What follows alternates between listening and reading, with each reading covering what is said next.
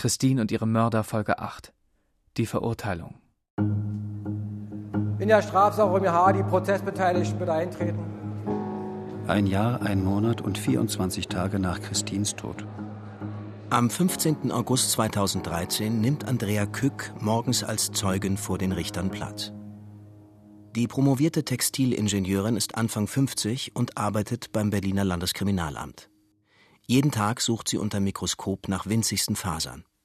Sie erklärt den Richtern, wie sie diese Spuren sichert. Mit durchsichtigen Folien klebt sie die Kleidung ab und untersucht sie unter Mikroskop. Es soll also ein Mann mit dunkler Kleidung da gewesen sein. Und bei der Sichtung der Folien fielen dann dunkle Fasern auf. Stevens Kleidung war verbrannt, doch stimmten die auf Christins Kleidung gesicherten dunklen Fasern mit den Fasern überein, die von Kriminaltechnikern auf dem Beifahrersitz des Mietwagens gesichert worden waren. Die Fasern stammten sowohl von Stevens Hose als auch von seinem Pullover und T-Shirt.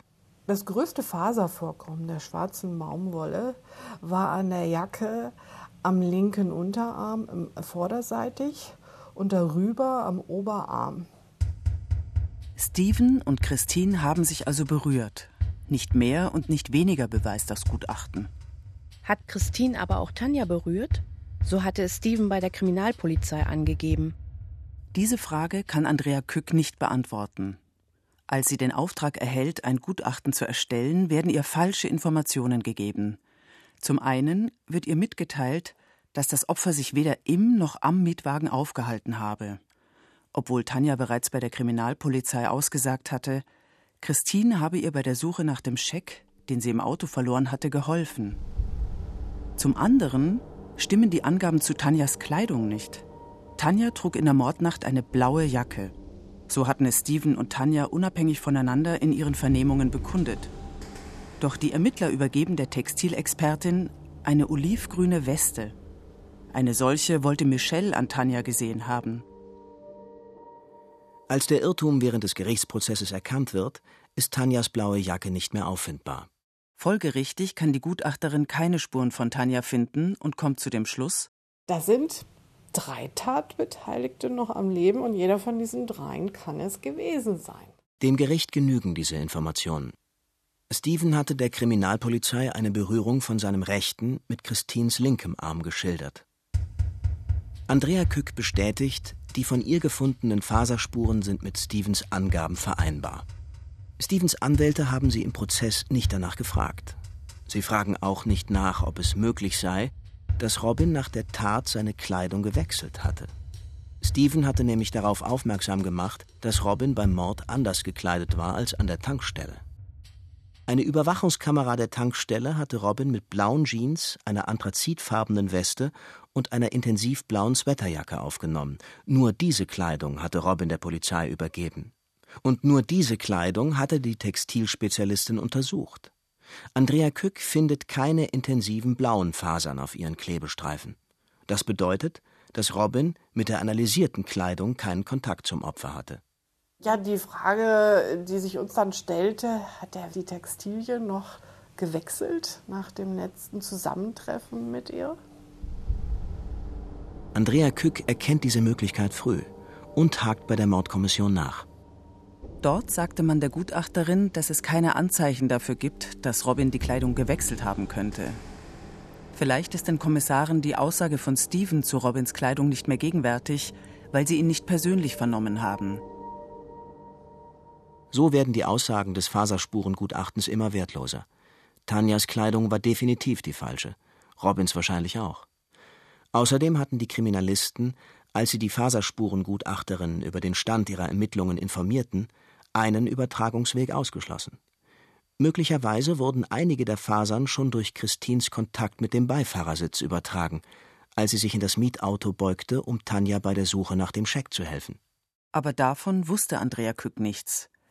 Ebenso wenig erfahren die Anwesenden im Gerichtssaal, dass die Fasern unserer Kleidung sich beim Tragen ständig miteinander vermischen und ihre Position verändern, so dass also eine Hosenfaser durchaus von Ärmel zu Ärmel übertragen werden kann. Robins Anwälte sind zufrieden mit der Befragung der Faserspurengutachterin. Ihr Mandant hat laut Gutachten keinen Kontakt mit Christine gehabt. Das unterstützt Robins Darstellung, bei der Tat nicht anwesend gewesen zu sein. Steven erwiesenermaßen schon. Nach fünf Monaten, am 23. von 64 Verhandlungstagen, äußert sich Tanjas Bruder Sven vor Gericht. Meine Schwester hat bei mir angerufen. Das war ein paar Tage vor dem Mord. Sie wollte mit ihrem Freund einen Versicherungsbetrug machen. Ich wollte mit dieser kriminellen Scheiße nichts zu tun haben. Steven wollte mitmachen. Am nächsten Tag haben wir uns am Hauptbahnhof getroffen. Ich habe Steven meiner Schwester vorgestellt. Ich wusste, dass es mit krimineller Scheiße zu tun hat. Meine Schwester hat mir 500 Euro gegeben. Ich habe das Geld gern genommen. Steven und meine Schwester sind losgefahren. Steven hat mich um vier Uhr angerufen. Ich sollte ihn am Bahnhof Dortmund abholen. Steven war nicht ansprechbar, er war durch den Wind. Richter, haben Sie einen Kratzer im Gesicht gesehen? Sven? Einen Kratzer habe ich nicht an ihm bemerkt. Das wäre mir aufgefallen, wenn Steven einen Kratzer im Gesicht gehabt hätte. Später habe ich mich mit meiner Schwester getroffen. Sie sagte, es wäre besser, wenn ich nichts wüsste. Der Kratzer in Stevens Gesicht wird immer wichtiger für die Aufklärung des Mordes. Warum stellen Stevens Anwälte keinen Antrag, Stevens Freundin Julia als Zeugin anzuhören? Die soll den Kratzer doch verursacht haben. Die Freundin wird nicht geladen. Ein Jahr, fünf Monate und 25 Tage. Inzwischen ist es Winter geworden. Am 31. Verhandlungstag, neun Monate nach Tanjas Aussage, sagt Steven aus. Wie Tanja setzt sich nun auch Steven allein vor den Richtertisch. Seine Anwälte haben seinem Drängen nachgegeben, obwohl sie befürchten, ihr Mandant könne die Beherrschung gegenüber dem Gericht verlieren. Steven schildert das Erlebte so, wie er es auch bei der Polizei gemacht hatte. Steven bleibt dabei, dass Robin das Opfer ermordet hat. Dann hat er das Seil gepackt und hat sie vors Auto geschliffen. Und Robin hat sie dann so gezogen und hat sie dann in den Busch gezogen. Am Seil, am Kopf, in den Busch gezogen. Steven schildert, dass Robin aus dem Gebüsch wiederkam, sich seine Sachen abklopfte und sagte, alles muss man alleine machen. Tanja habe Steven bedroht. Wenn du quatscht, geht es dir genauso. Nach neun Monaten hören die Richter eine Version des Tathergangs, die sehr detailliert ist. Steven beschreibt Einzelheiten, die Tanja nie benannt hat. Sollte Steven tatsächlich die Wahrheit sagen? Der Richter hat Fragen an Steven. Warum sind Sie in das Auto eingestiegen? Bin ich wie ein bockiges Kind, habe ich mich ins Auto gesetzt. Ich hatte nie meine eigene Meinung. Das war mein Problem. Jedes Mal, wenn jemand was gesagt hat, ich habe so schnell eingelenkt und habe dann gesagt, bevor ich Ärger habe oder so, mache ich das, was er sagt. Steven erklärt, er habe gedacht, wenn er Christine nicht anrühre, würde ihr nichts passieren. Denn Robin könne ihr nichts tun, weil er von der Versicherung sonst kein Geld bekäme. So hatte es Tanja ihm erklärt. Den angeblich von Tanja gezahlten Killerlohn habe er nie erhalten, erzählt er dem Richter. Wie könne jemand annehmen, fragt sich Steven, er würde einen ihm völlig fremden Menschen töten können? Für 500 Euro? Das sei doch völlig absurd. Während Steven aussagt, schaut Robin mit außergewöhnlich ernstem Blick zu seinem Mitangeklagten herüber. Was geht jetzt in ihm vor? Alles muss man alleine machen. Kann Steven sich diesen Satz ausgedacht haben? Vieles, was bisher bekannt geworden ist, erscheint uns nun in einem völlig neuen Licht. Ein Jahr, acht Monate und 13 Tage. Vier Verhandlungstage später bricht auch Robin sein Schweigen. Er geht zum Richtertisch. Stockend verliest er seine Stellungnahme. Robin berichtet davon, dass er den Kauf des gemeinsamen Pferdehofes mit einer Risikolebensversicherung absichern wollte. Er leide an einer erblichen Stoffwechselerkrankung, die das Lungengewebe zerstört. Deshalb hätte er, im Gegensatz zu seiner Freundin, für sich nur eine kostspielige Kapitallebensversicherung abschließen können. Mit dem Abschluss von Versicherungsverträgen habe er sich aber nie befasst. Sein Verhältnis zu Tanja beschreibt er als einen schmeichelhaften Flirt. Er habe sich öfters mit ihr zum Essen getroffen und viel von sich erzählt, auch von seiner Freundin und dem Plan, ein Gehöft zu erwerben, sowie von der Lebensversicherung. Robin bestreitet, dass der Messerangriff von seiner Mutter auf Christine ein Mordversuch gewesen sei. Und er erklärt auch, warum Tanja von der Messerattacke wusste. Robin? Ich habe in diesem Zusammenhang gesagt, dass Christine von einem betrunkenen Kollegen angestochen worden sei, denn meine Mutter wollte ich verständlicherweise hier nicht erwähnen. Obwohl Tanja das Kaufinteresse an Gotha als Verschleierung für den geplanten Mord dargestellt hat, sagt Robin, dass Tanja wirklich ein Pferd von ihm kaufen wollte. Und mit dem Kaliumchlorid wollte er den Boden bearbeiten und den Salzhaushalt der Pferde unterstützen. Robin erklärt zudem, warum er im Internet nach Giftpflanzen recherchierte. Robin, Anfang Juni wollte ich mich um die Bepflanzung vor dem Haus kümmern. Deshalb wollte ich mehr über den Wunderbaum erfahren. Einen solchen sowie Fingerhut wollte ich im Rondell des Parkplatzes einpflanzen, denn die wachsen schnell und sind pflegeleicht. Über Herzstillstand, Herzinfarkt und Ohnmacht hatte ich im Internet nachgelesen, da mir ein paar Mal schwindelig geworden war und ich Kreislaufprobleme hatte. Am Tag von Christins Ermordung wäre er eigentlich in Westfalen gewesen. Doch auf dem Havellandhof hatte sich ein Fohlen von Sabrina verletzt, das schließlich eingeschläfert werden musste. In dieser stressigen Situation wollte sich Tanja den Wallach anschauen. Deshalb organisierte er ihr einen Mietwagen. Robin? Da ich keine Zeit hatte zu telefonieren, schickte ich anschließend mehrere SMS.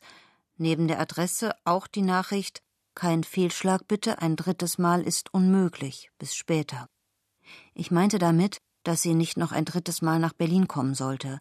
Ich war zu diesem Zeitpunkt mit Christine zusammen und wollte nicht, dass sie einen falschen Eindruck von meiner Beziehung zu Tanja bekommt. Außerdem fühlte ich mich von Tanja zusehends bedrängt und hatte den Verdacht, dass sie das Interesse an Gotha nur vorspielt, um in meiner Nähe sein zu können. Ich gebe zu, dass im Kontext des Anklagevorwurfs das Wort Fehlschlag einen ganz anderen Zungenschlag bekommt. Gegen 22 Uhr meldete sich Tanja bei ihm. Sie habe sich verfahren und komme nicht mehr zu seinem Hof, wolle sich aber mit Christine auf dem Parkplatz in Lübars treffen. Robin, aus heutiger Sicht erscheint es mir komisch, dass Tanja sich unbedingt mit Christine treffen wollte und mich gar nicht mehr gefragt hatte, ob und wann sie endlich Gotha sehen könnte. An diesem Abend fiel mir das aber nicht auf, weil ich so in Gedanken war. Ich telefonierte mit Christine Sie soll auf der Straße vor der Parkplatzeinfahrt auf mich warten. Auf jeden Fall die Türen von innen verriegeln. Das riet ich ihr, weil Christine mir von dem Irren erzählt hatte, der ihr vor ihr Auto gesprungen sei. Als Christine und ich aus unseren Autos ausstiegen, kam Tanja gleich auf uns zu. Ich schickte Tanja zunächst weg, da ich mit Christine allein sprechen wollte. Nach dem Einschläfern des Fohlens wenige Stunden zuvor wollte ich nur noch zurück nach Nordrhein-Westfalen. Ich fragte Christine, ob sie mitkommen würde. Als sie mit den Worten Ich bleibe lieber bei meiner Familie verneinte, wurde ich ärgerlich und enttäuscht. Ich sagte, ich sei doch auch ein Teil ihrer Familie. Sie meinte, ja, aber nur ein kleiner. Wir unterhielten uns lautstark. Ich sah ein, dass es keinen Sinn machen würde, weiter mit Christine zu streiten. In dieser Situation dachte ich nicht mehr an Tanja. Ich setzte mich ins Auto und fuhr. Christine blieb auf dem Parkplatz. Ich sah sie noch beim Abfahren neben dem Auto stehen und eine Zigarette rauchen. Er kenne Steven und auch Sven nicht. Die beiden hätte er das erste Mal im Gericht gesehen. Robin, mir ist heute klar, dass ich in etwas hineingeraten bin, das mich verdächtig macht.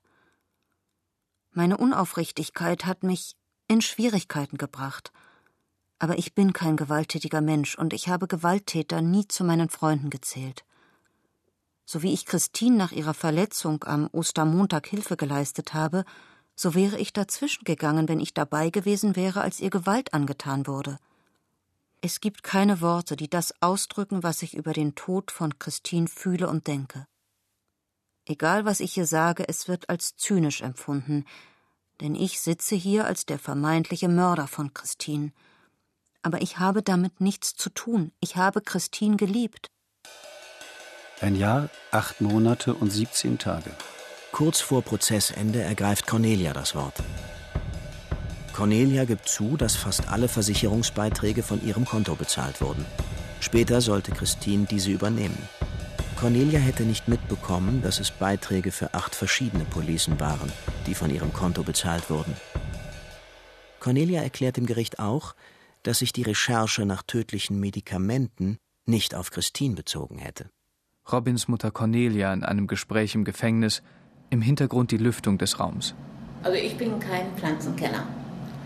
Und wenn Sie einen Pferdehof haben und damit einmal überall Pflanzen in der Umgebung sehen und Ihre Pferde fressen diese Pflanzen und Sie wissen aber, viele Pflanzen sind giftig, und da habe ich halt nach Giftpflanzen auch geguckt und bin dann eben auch auf die Giftseiten gekommen. Warum auch nicht? Das ist doch interessant, sowas. Die Sterbeurkunde von Christine habe sie angefordert, damit weder die Krankenkasse noch die Lebensversicherungen weitere Beiträge von ihrem Konto abbuchen. Cornelia erklärt den Richtern, sie hätte niemals einen solchen Plan ersonnen. Sie hätte nicht damit gerechnet, dass die Lebensversicherungen überhaupt ausgezahlt worden wären. Es gibt ja dann ein entsprechendes Register auf, wo alle Versicherungen eingeben, was abgeschlossen wird. Wir kriegen darüber raus, die haben aber noch andere Versicherungen laufen. Dann sind die sofort aus der Haftung draußen. Zum Schluss ihres Vortrags wendet sich Cornelia noch einmal an das Gericht. Dass durch meine Messerstiche andere Menschen auf die Idee gekommen sind, Christine etwas anzutun, werde ich mir nie verzeihen. Bis auf Tanja haben nun alle ihre Unschuld beteuert. Was aber denken die Richter nun über das Gesagte? Und darüber, dass die meisten Erklärungen erst zu spät kommen? Der Angeklagte hat zu jedem Zeitpunkt das Recht, was zu sagen. Man muss natürlich, wenn es um Geständnis dann geht, prüfen, je später er sich einlässt, äh, ist natürlich einfach, äh, Sachen zu gestehen, die sozusagen bewiesen sind. Und wie man das dann wichtet. Der Staatsanwalt beantragt am Ende des Verfahrens für vier der fünf Angeklagten eine lebenslange Freiheitsstrafe. Nur Tanja soll eine zeitlich begrenzte Haftstrafe von 15 Jahren bekommen. Tanjas Verteidiger schlagen zwölf Jahre Haft vor. Svens Verteidiger vertreten die Ansicht, dass ihr Mandant allenfalls Beihilfe zum Mord geleistet, Steven aber nicht dazu angestiftet hätte. Die Anwälte von Cornelia sehen nur den Messerangriff Cornelias als erwiesen an der sollte mit drei Jahren Haft bestraft werden. Robins Verteidiger fordern einen Freispruch. Es träfe durchaus zu, dass ihr Mandant oft gelogen habe, so oft, dass die psychiatrische Gutachterin ihm Pseudologia Fantastica attestierte, den Drang zum krankhaften Lügen und Übertreiben. Allerdings hätten sich viele Dinge als wahr erwiesen, die man ihm zunächst nicht geglaubt hatte. Auch Stevens Verteidiger plädieren für einen Freispruch, Falls die Richter Stephen dennoch zu einer Haftstrafe verurteilen, geben die Anwälte zu bedenken, dass auch Stephen Aufklärungshilfe geleistet habe, nämlich hinsichtlich der Tatbeteiligung von Sven. Aus Tanjas Aussage hätte sich diese nicht so klar ergeben, wohl aber aus der Aussage von Stephen. Bevor das Gericht sein Urteil fällt, haben die Angeklagten das Recht, sich ein letztes Mal an die Richter zu wenden. Robin Seit zweieinhalb Jahren sitze ich in Moabit in U-Haft und muss mich vom Vorsitzenden Richter als Hauptangeklagter titulieren lassen. Am meisten habe ich mich darüber geärgert, mich als gefühlskalter, skrupelloser Mensch bezeichnen zu lassen. Denn das bin ich nicht. Tanja fasst sich in ihren letzten Worten kurz. Ich habe mir alle Mühe gegeben, die Geschehnisse so zu schildern, wie ich sie erlebt habe. Ich kann es mir bis heute nicht verzeihen, dass ich für den Tod von Christine verantwortlich bin. Ich bereue mein Handeln sehr, und es tut mir auch leid, Sven und Steven damit reingezogen zu haben. Ich wünschte, an Christines Stelle da unten zu liegen. Es tut mir leid. Der letzte Satz ist kaum zu verstehen. Sie weint. Sven verzichtet aus Respekt vor Christines Familie auf seine letzten Worte, so erklärt es sein Anwalt. Auch Steven sagt nichts mehr. Cornelia überlegt, was genau sie mit ihren letzten Worten mitteilen möchte. Die haben alle die Ausführungen gehört. Die wissen ja, was passiert ist. Ich brauche mich auch nicht zu verteidigen. Ich habe ja nichts getan. Also warum soll ich mich da verteidigen? Und dann habe ich ihm gedacht, ich weise einfach nur mal noch mal darauf hin, dass nicht ich diese Sachen gemacht habe, sondern dass es jemand anders war. Freispruch oder lebenslange Haft. Stärker können Plädoyers nicht auseinanderliegen. Klar wird in diesem Prozess auch jedem Zuschauer, dass die Verteidiger nicht die Wahrheit herausfinden müssen. Es reicht ihnen, Zweifel an der Version der Staatsanwaltschaft zu sehen. Sie müssen keine plausiblen Alternativen präsentieren. Entscheidend für die Verteidigung ist, was man den Angeklagten nachweisen kann. Darum geht es im Gerichtssaal. Das ist oft schwer auszuhalten. Besonders für die Eltern von Christine. Christines Mutter Anke man hat das Gefühl, in diesen Prozess, dass eine Sache verhandelt wird. Wir als Angehörige sitzen ja da und uns fehlt ja der Mensch dazu. Und die haben ja nicht Christine verhandelt, sondern die haben ja die Tat verhandelt, das heißt die Sache verhandelt. Das Gericht wägt Plausibilitäten ab und hofft, sich so der Wahrheit zu nähern. Das ist schwierig, bestätigt uns Tanjas Anwalt. Und deshalb sage ich, die Wahrheit äh, findet kaum mal jemand heraus. Es ist immer eine gewisse Überzeugung, die, die sich bilden. Und ich bemängel am deutschen Strafprozess eigentlich am allermeisten, dass das wichtigste Beweismittel das unzuverlässigste ist. Und das ist der Zeugenbeweis. Zeugen müssen die Wahrheit sagen. Tun sie das nicht, werden sie bestraft. Für Angeklagte gilt das nicht. Zwar bezeugen auch sie Sachverhalte, sie werden aber nicht bestraft, wenn sie lügen. Tanja ist in diesem Prozess die wichtigste Zeugin. Sie wird in fast allen Punkten von weiteren Zeugen bestätigt. Nur im Fall der Ermordung widersprechen ihr zwei Angeklagte, Steven und Robin. Jeder mit einer anderen Version. Das Gericht muss bis zur Urteilsverkündung entscheiden, wer lügt. Und sollten Zweifel offen bleiben, Beweise unklar oder lückenhaft sein, dann gilt im Zweifel für den Angeklagten. Aus Sicht des Gerichts wurden alle Beweise gehört und gesehen. Dennoch sind am Ende des langen Prozesses noch viele Fragen offen. Was ist mit dem Kratzer in Stevens Gesicht? Und was mit der Sturmhaube, die Steven getragen haben soll? Tanja konnte die Fragen des Richters nach der Sturmmaske nicht beantworten. Sie wusste nicht, welche Farbe oder Form sie hat. Alle anderen Fragen des Richters beantwortete sie klar und souverän. Bei der Sturmmaske erinnerte sie sich nicht. Der Verteidiger von Steven Sie schildert einen Kratzer im Gesicht von Steven, der vom rechten Ohr zum Mund runtergeht. Also äh, Staatsanwalt stützt sich dann auf die Aussage von der damaligen Freundin von Steven, die sagt, ja, ja, ich habe dem einen Kratzer behandelt im Gesicht, der war auf der Nase. Das passt ja dann. Dann haben wir einen Kratzer im Gesicht, dann passt das schon, irgendwie äh, Ort ist egal. Und die nächste Frage eben, was ist mit der Maske? Die schildert der eine Maske. Ja, wie kommt dann ein Kratzer ins Gesicht? Da kann ich natürlich anfangen, ja klar, ist die Maske verrutscht und so weiter. Aber mir geht es doch gar nicht darum, zu belegen, dass Tanja da gelogen hat. Mir geht es doch darum, das ist doch nicht zweifelsfrei, was sie erzählt. Und wenn es nicht zweifelsfrei ist aus meiner Sicht, dann muss das Gericht zu dem Ergebnis kommen, können wir nicht nachweisen. Ähnlich vage sind die Aussagen von Tanja zur Tat auf dem Parkplatz. Sie lässt Lücken und widerspricht sich in der Darstellung. Dadurch, dass sie hinter dem Auto zusammengebrochen war, wie sie aussagt, hätte sie nicht sehen können. Stevens Aussage bei der Polizei ist detaillierter. Er erwähnt die Farbe des Seils. Er beschreibt die Kleidung aller Beteiligten, berichtet von der Beule in Christins Auto, schildert die Erdrosselung und was danach geschah. Wir fragen uns, warum sollte Tanja lügen? Könnte sie aus Angst vor Robin versucht haben, ihn zu schützen? Sie selbst sprach vor Gericht immer wieder davon, wie sehr Robin sie unter Druck gesetzt hat, dass er aggressiv wurde und sie Angst vor ihm hatte. Tanja? Durch meine Erfahrung in der Kindheit habe ich ein übergroßes Maß an Angst in mir. Keiner wusste, was für eine Angst ich in mir trage. Seine Anweisungen waren fast Befehle. Sein manchmal aggressiver Ton, sein Lautwerden, sein Schimpfen und Meckern, sein Wütendsein. Tanja befürchtete, dass Robin ihr etwas antun, sie vielleicht vergiften könnte.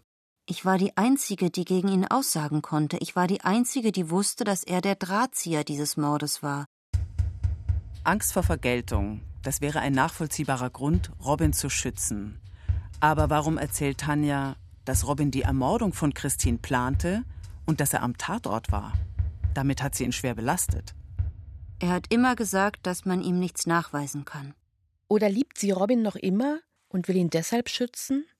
Der Psychiater, der dem Gericht eine Einschätzung über Tanjas geistige Verfassung geben soll, hat sich lange mit Tanja unterhalten und ihr viele Fragen gestellt. Aussage des Psychiaters vor Gericht? Auf meine Frage, lieben Sie Robin immer noch, blieb Tanja mir die Antwort schuldig.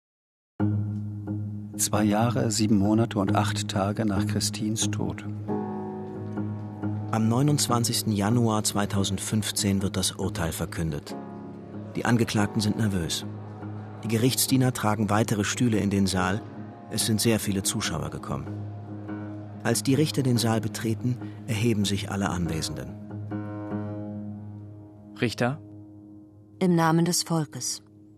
Die Angeklagten Robin und Cornelia werden wegen Mordes und versuchten Mordes in zwei Fällen zu einer lebenslangen Freiheitsstrafe verurteilt. Hinsichtlich beider Angeklagter wurde die besondere Schwere der Schuld festgestellt. Der Angeklagte Steven wird wegen Mordes zu einer lebenslangen Freiheitsstrafe verurteilt. Der Angeklagte Sven wird wegen Anstiftung zum Mord zu einer lebenslangen Freiheitsstrafe verurteilt. Die Angeklagte Tanja wird wegen Mordes und versuchten Mordes zu einer Gesamtfreiheitsstrafe von 14 Jahren und sechs Monaten verurteilt. Stille. Wir bemerken das Entsetzen in den Gesichtern der Angeklagten und jetzt Verurteilten. Bis auf Tanja müssen alle lebenslang ins Gefängnis. Nach der Urteilsverkündung verlassen wir mit allen anderen Journalisten den Saal des Berliner Landgerichts, um den Verteidigern und Angehörigen Fragen zu stellen. Wir sprechen mit dem Pfarrer, der Christine taufte, konfirmierte und schließlich beerdigte. Wissen Sie, das ist so eine traurige Angelegenheit und es bewegt einen immer noch und immer wieder. Das ist am Ende strafrechtlich gar nicht wirklich abzuurteilen, was da für ein Leid und Elend geschehen ist. Und was diese Menschen auf welche Weise immer ähm, angerichtet haben, das ist einfach unglaublich und es ist nicht wirklich wieder gut zu machen. Nachdenklich stimmt uns eine Bemerkung von Kriminalhauptkommissar Jochen Holländer. Tanja, natürlich muss man deren Bonus geben. Natürlich kann man die nicht bestrafen äh, wie die anderen. Aber Tanja ist die einzige Person gewesen, die dafür hätte sorgen können, dass Christine überlebt. Die einzige, die es hätte verhindern können, wäre Tanja gewesen. Für mein Leben hat das jetzt keine Auswirkung, wie lange die im Gefängnis sitzt. Aber so für meinen persönlichen Gerechtigkeitssinn äh, bin ich nicht ganz hundertprozentig damit zufrieden. Christines Vater sagt viel mit wenigen Worten. Fünf Leute und keiner hat gesagt, wir machen es nicht. Das ist das Erschreckende daran. Fünf Leute, die wussten, dass Christine umgebracht werden soll. Und niemand hat gesagt, lass es sein. Das ist verrückt, was die da machen wird. Die Anwälte, bis auf den von Tanja, wurden in ihren Erwartungen enttäuscht. Die Verteidigerin von Robin. Und jetzt hat die Kammer sozusagen ihre Wahrheit ja, und die Familie vielleicht auch ihre eigene Wahrheit und dass man das auch anders sehen kann und dass es hier deutliche Zweifel gibt. Und das ist eigentlich das Entscheidende, warum wir auch einen Freispruch beantragt haben.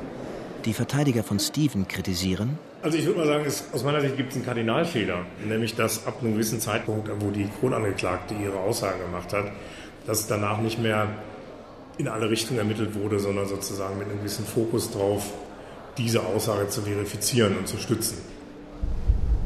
Die Wahrheit ist mit dem Urteil nicht verkündet worden, auch wenn das Gericht genau geprüft hat und daher keinen Anlass, sie zu zweifeln.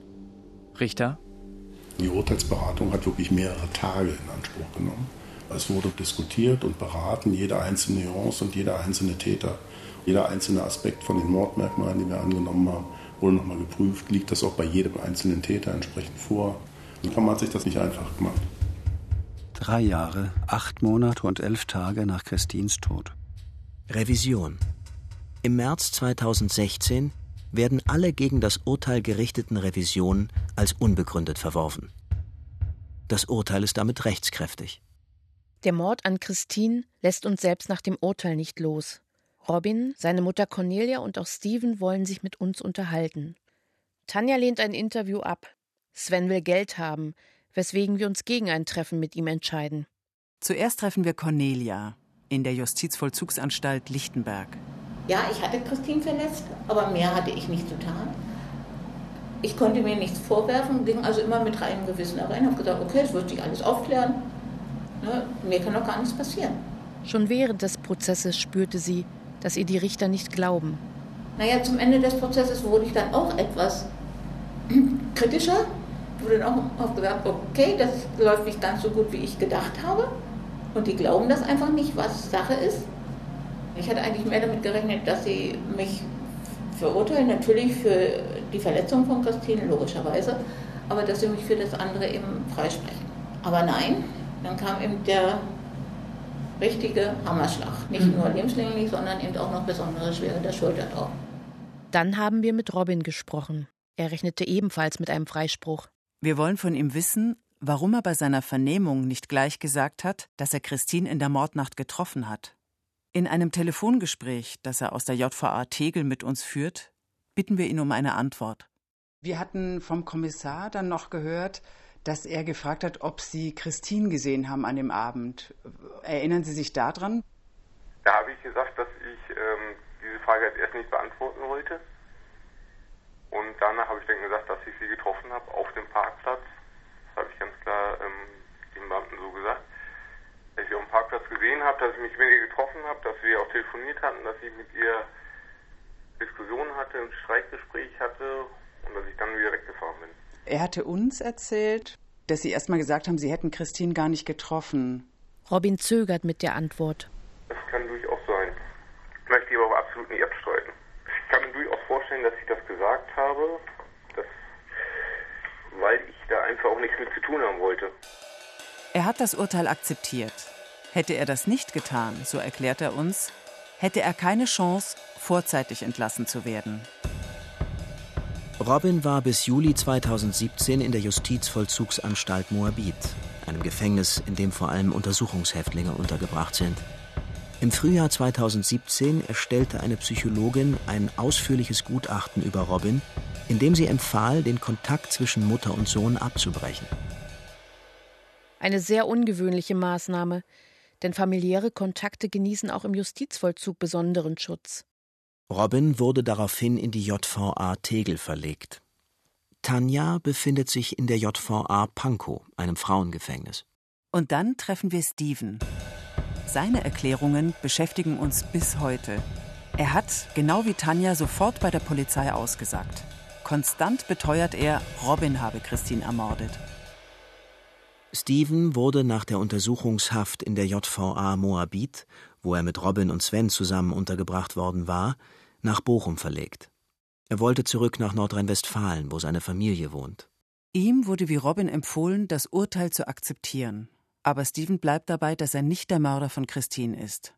Damit entscheidet er sich für einen anderen Weg als Robin, mit allen Konsequenzen. Seine Mutter bestärkt ihn darin.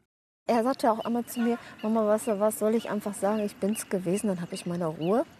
Dann komme ich auch wahrscheinlich hier eher raus. Ich sage Steven, wäre ich in der Situation, würde ich nicht sagen, ich war es. Aus dem ganz einfachen Grunde, ich weiß, ich war es nicht und dann bleibe ich auch dabei. Und da muss ich halt die Konsequenz davon tragen, habe aber in dem Sinne das reine Gewissen, dass ich die Wahrheit gesagt habe und bei meiner Meinung geblieben bin.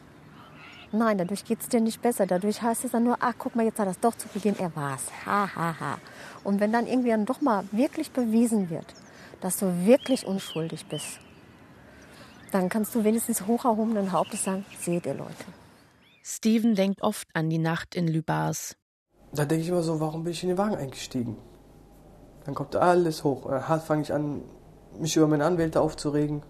Dann sage ich, warum habe ich denen vertraut? Weil ich wollte ja, ich wollte ja am Anfang gar keinen Anwalt. Warum soll ich einen Anwalt nicht? Ich habe nichts gemacht. Hast du eine Erklärung, warum Tanja dich belastet hat? Hast du da Weil sie Robin abgöttisch liebt, keine Ahnung, oder panische Angst hat. Sie haben letzten Tag sich noch bei mir entschuldigt. Sie hat sich nicht bei Robin entschuldigt, sie hat sich bei mir entschuldigt und bei Sven. Es tut mir leid, dass ich euch damit reingezogen habe. Ich bin fast explodiert an dem Tag. Ich habe gesagt, das hätte sie sparen können. Und manchmal sitze ich in meiner Zelle und denke darüber nach, der zu schreiben, dass sie endlich mal die Wahrheit sagen soll, was da abgegangen ist an dem Abend. Zwei Wochen nach ihrer Ermordung wurde Christine beerdigt. Am 5. Juli 2012. Fast 200 Trauernde nehmen Abschied von Christine. Darunter auch Michelle. Sie verabschiedete sich am Grab mit einer Rede von ihrer Freundin. Christine war die beste Freundin, die man sich wünschen konnte. Sie war immer da, wenn ich sie gebraucht habe, egal wie spät es war. Ein Anruf und sie war da. Sie hatte die einzigartige Gabe, mich immer wieder aufzuheitern, egal wie schlimm mein Problem war. Sie gab mir immer das Gefühl, dass alles gut werden würde. Und sie sagte stets, wir schaffen das zusammen. Sie sah in jedem Menschen stets nur das Positive und war sich sicher, dass jeder Mensch eine Chance verdiente. Sie machte sich immer ein eigenes Bild von jedem Menschen und gab nichts darauf, was andere von ihm hielten. Wie geht es der Familie nach dem Gerichtsprozess? Das ist für mich alles nur, ein, nur eine unsagbare Lehre und die kann keiner auffüllen. Dieses schwarze Loch kann kein Urteil irgendwie wieder Farbe reinbringen oder aufhellen. Nein. So viel Sonne gibt es nicht mehr. Das Ganze hat uns natürlich noch viel, viel enger geschweißt, wie es sowieso schon ist. Und wie gesagt, wir haben, ich will nicht sagen, keine Geheimnisse. Sicher hat jeder sein Geheimnis und auch meine Söhne und auch meine Schwiegertöchter. Aber es passt eben alles zusammen und wir sind offen.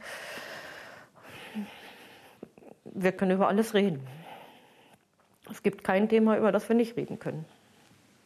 Und ein gerechtes Urteil gibt es dafür nicht. Das wissen wir alle. Christine wurde nicht weit vom Haus ihrer Eltern ermordet. Der Parkplatz gegenüber dem Freibad ist für die ganze Familie ein vertrauter Ort. Ich gehe ganz viel mit unserem Hund da vorbei an die Stelle, an die Fundstelle meiner Tochter.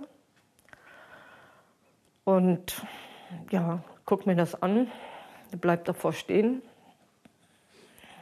Diesen Erinnerungsplatz an meine Tochter möchte ich mir nicht nehmen lassen. Das ist nun der negativste Ort in meinem Leben ist. Das ist nicht mehr zu ändern. Aber trotzdem gehen wir ganz viel spazieren mit meinem Mann und mit dem Hund vorbei. Also wir meiden diesen Platz nicht. Und so versuchen wir damit umzugehen. Christins Hund starb ein Jahr nach Christine. Doch kurz darauf kam eine Frau an Christins Elternhaus vorbei. Sie schenkte ihnen ihren Hund, um den sie sich selbst nicht mehr kümmern konnte. Auch das werten die Eltern als ein Zeichen von Christine. Ist die Tochter gewesen, die ich mir immer gewünscht habe.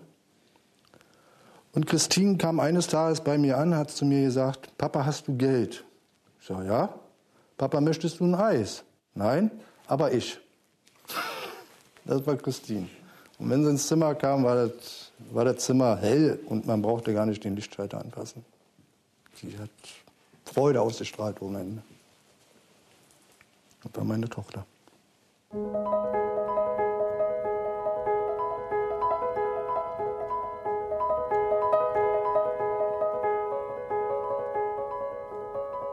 Christine und ihre Mörder. Doku-Serie in acht Folgen von Martina Reuter und Uta Eisenhardt.